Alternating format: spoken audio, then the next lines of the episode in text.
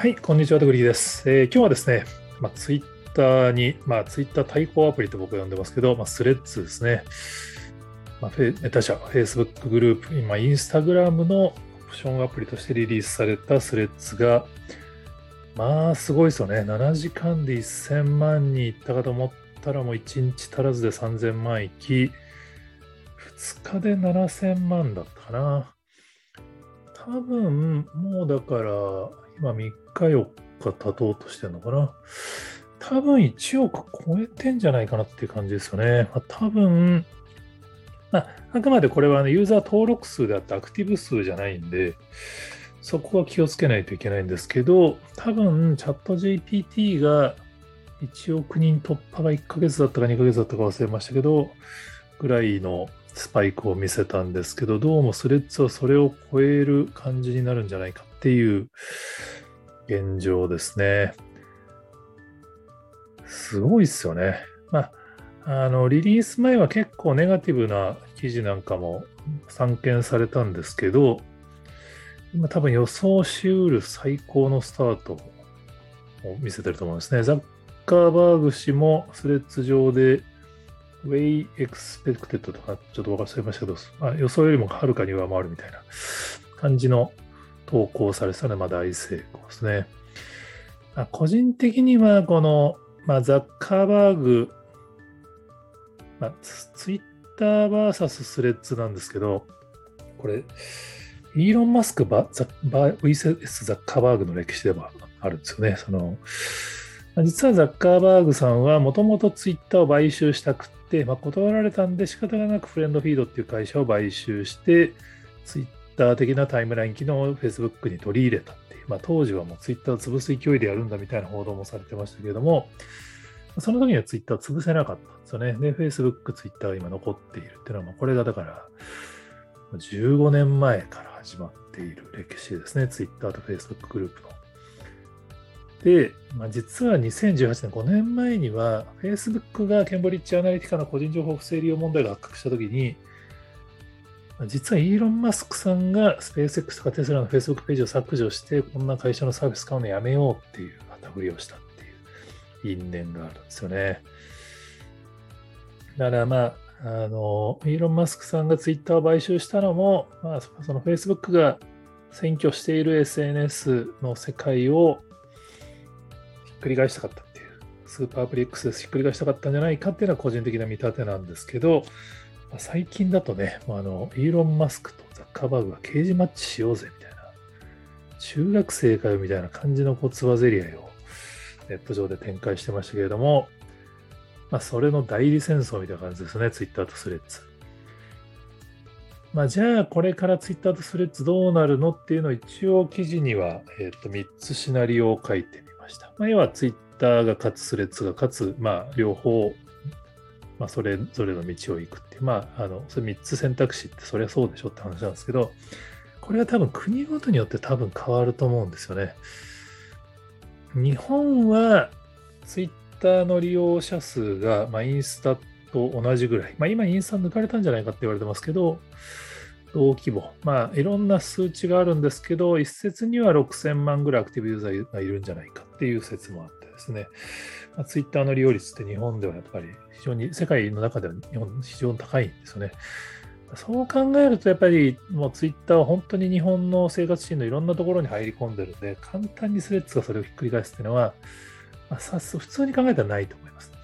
実際ツイッターはそのさっきの Facebook がフレンドフィード買収して潰しに来たりとか、まあ、Google がね、鳴り物入りで Google プラスっていうのを始めて、もうこれも開始3週間で2000万人とか、当時としては非常に早くて、まあ、これはやっぱり Google がツイッター抜くんじゃないかみたいな議論があったんですけど、ツイッターはしのいだんですよね。まあ、今回、ツイッターの新 CEO のヤッカリーノさんも、まあ、サービスは真似できるかもしれないけど、コミュニティコピーできないよっていうちょっと強気なツイートをされてますけど、まあ普通に考えたらネットワーク効果があるんで、ツイッターが、まあしばらくは少なくともスレッズを抑え込むはずなんですけど、これがね、ちょっとやっぱツイッターのこのバタバタを見ると日本でもあんまり楽観視できないんじゃないかと、まあ、ちょっと私はね、ツイッターもう16年選手なんで、ツイッター頑張ってほしいんですけど、ちょっと不安になってます。で、海外を見てみると、実はインスタはグローバルで20億いるって言われるんですけど、ツイッターは調査結果にもよるんですけど、5億から3億ぐらいだって言われてですね、アクティブユーザー。実はインスタの4分の1とかなんですよね。だから、実はインスタ登録者の1、2割がスレッズ、3割が使うともう6億人でツイッター抜くんですよね。国によってはもう抜いてるところがあるはずですよ。登録者数で言うと。国によっては本当ツイッターのシェアめちゃめちゃ低いところって多いですからね。そう考えると、世界的には案外ネットワーク効果が逆に効いちゃうんですよね。インスタグラムのネットワーク効果の方が強くて、ツイッターいらないじゃんみたいなのは全然起こり得ます。これがやっぱツイッターにとっては最悪のシナリオで、海外でスレッズの方がシェアが上がっちゃうと、まあ言うてもツイッターグローバルビジネスですからね、日本だけツイッターが残っても、当然マスクさんからすると意味がなくなっちゃうで。アメリカは比較的両方残るパターンがあるんじゃないかなってちょっと個人的には見ていて、まあ、両方残るっていうかもう分断ですね。右と左、共和党と民主党、まあ、極右と左みたいな感じですかね、今の感じだと。もともとツイッターがなんであのイーロン・マスクさんに買収される展開になったかっていうと、まあ、トランプ大統領のアカウント凍結、まあ、あれはだから Q アノンとか、まあ、いわゆる極右の陰謀論グループが、まあ、結構ツイッターを中心に議会襲撃事件を発生させてしまったので、まあ、ツイッター社がそのトランプ元大統領とか Q アノンのアカウントを一斉に永久凍結したんですけど、一斉にか、バラバラにかしらなんですけど、それを今回トランプ大統領含めてマスクさんは復活させてるんですね。まあ、言論の自由っていう立て付けで。まあ、その結果どうなったかっていうと、結局ツイッターがやっぱ極右のプラットフォームっていうふうに見られるようになっちゃったんですね、アメリカでは。どうも。まあ、僕もアメリカにいないんで、本当のところはよくわかんないですけど、やっぱそのね、Q アナのドキュメンタリーとか見てると、本当あの、アメリカにおける社会問題なんですよね。で、まあ、トランプ大統領を中心に、ま、トゥルースソーシャルみたいなトランプ大統領立ち上げましたけど、ある意味、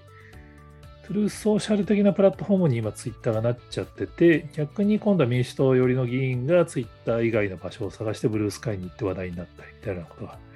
起こってですよね。だからまあ単純にこのまま行くと、民主党寄りがスレッズで共和党寄りがツイッターみたいなパターンもまあありえなくはないって感じですね。で、すまあ、ザッカーバーグ本気だなと思ったのは、スレッズの投稿で、まあ、なんかその、まあ、Facebook の広告まみれを考えたらスレッズもそうなるんでしょみたいな思ってる人は日本でも少なくなくて、Twitter 上でもそういう投稿を見るんですけど、実はもうスレッズは当面広告しないってまザッカーバーグ宣言しちゃったんですよね。10億人への道筋が見えるまでマネタイズはしませんっていう。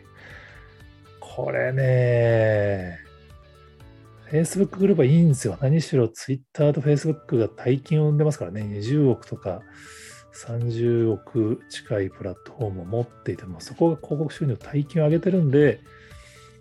スレッズごとき、ただでしばらく提供できちゃう。10億人見えるまでって、これ Twitter の アクティブユーザー数今5億とか6億とかですからね、その Twitter 超えたらマネタイズ考えると、もう完全に僕の知り合いは衝動作戦って表現してましたけど、スレッズは広告なしで、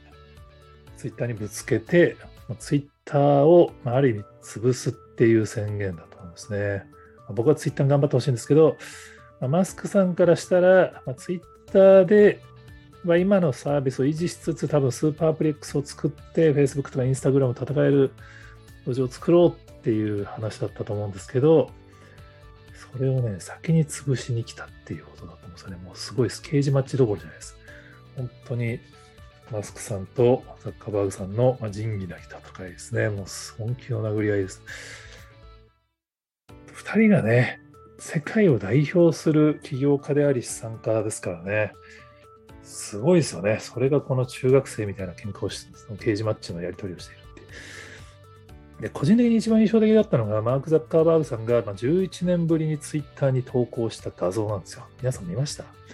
スパイダーマンがね、お互いに指を差し合っているっていう。結構欧米では指を差し合うのとか結構失礼な行為だって言われますけど、まあ象徴的なやつですね。こうスパイダーマンとスパイダーマンの多分おそらく偽物がお互いにお前が偽物だって指を差し合っているんで。これね、めちゃめちゃシャレが効いてると思うんですよ。その、本来だったらスレッズを作ったザッカーバーグ確実に偽物じゃないですか。ツイッターが本物なわけだから。でも多分ザッカーバーグが言ってるのは、マスクが運営しているツイッターこそもう偽物なんだってことなんですよね。多分です。まあ、これはあの僕もツイッターに知り合いが多いんで、あのツイッターを今も応援してますけど、もともとツイッターにおられて退職された渡辺さんとかの記事を読むと、ツイッターのブランドって結構ヒップホップとかジャズとか、まあ、どちらかというとボトムアップ的なカルチャーなんですよね。でそこにも超トップダウンのマスクをやってきて、もう今サービスの外部 API をもうガンガン遮断したりとかやってますから、ザッカーバーグさんからすると、もう今のツイッターは自分が欲しかったツイッターじゃないっていう、お前こそが偽物だっていう指摘なんだと思うんですよね。まあ、実際にはまだツイッターはやっぱりその検索とか外部 API とか自動で投稿できたりとか、キャンペーンやりやすかったりとか、ハッシュタグとかね、まあ、スレッズがない機能がたくさんあるんで、現時点ではスレッズがツイッターの完全置き換わりになることはないと思うんですけど、この辺はね、もう本当にこのザッカーバーグさんの本気度を見ると、まあ、ツイッターでやってることでそんなにお金がかからないことは一通りやってくんじゃないかなっていう感じですね。まあ、その本気の衝動作戦でやってこられると、マスクさんはツイッターでツイッター買収時の利子を返却しなくちゃいけないからお金を生み続けないといけないんだけど、ザッカーバーグは別にマスクさんのツイッターがスーパーアプリ X を作る余裕がなくなればいいから広告なしで提供するしてしまえばいい。これはね、ちょっとツイッターが辛いきつい戦いになってきてるなっていう感じですね。まあちょっと僕は、くどいですけど、ツイッターにもうね、16年使ってますから頑張ってほしいんですけど、まあ、両方残る形になってくればいいなとも思います。まあ、実際 SNS がやっぱもう一極集中ではなく分散になっていく時代だって話だと思うので、まあ、うまく両者が共存する道が見つかればいいなと思ってますけど、どうもザッカーバーグさんは本気らしいよっていうちょっとご紹介でした。はい、他にもこんな視点がありますよって話がありましたら、ぜひ、えー、コメントとかツイートで教えていただけると幸いです。今日もありがとうございます。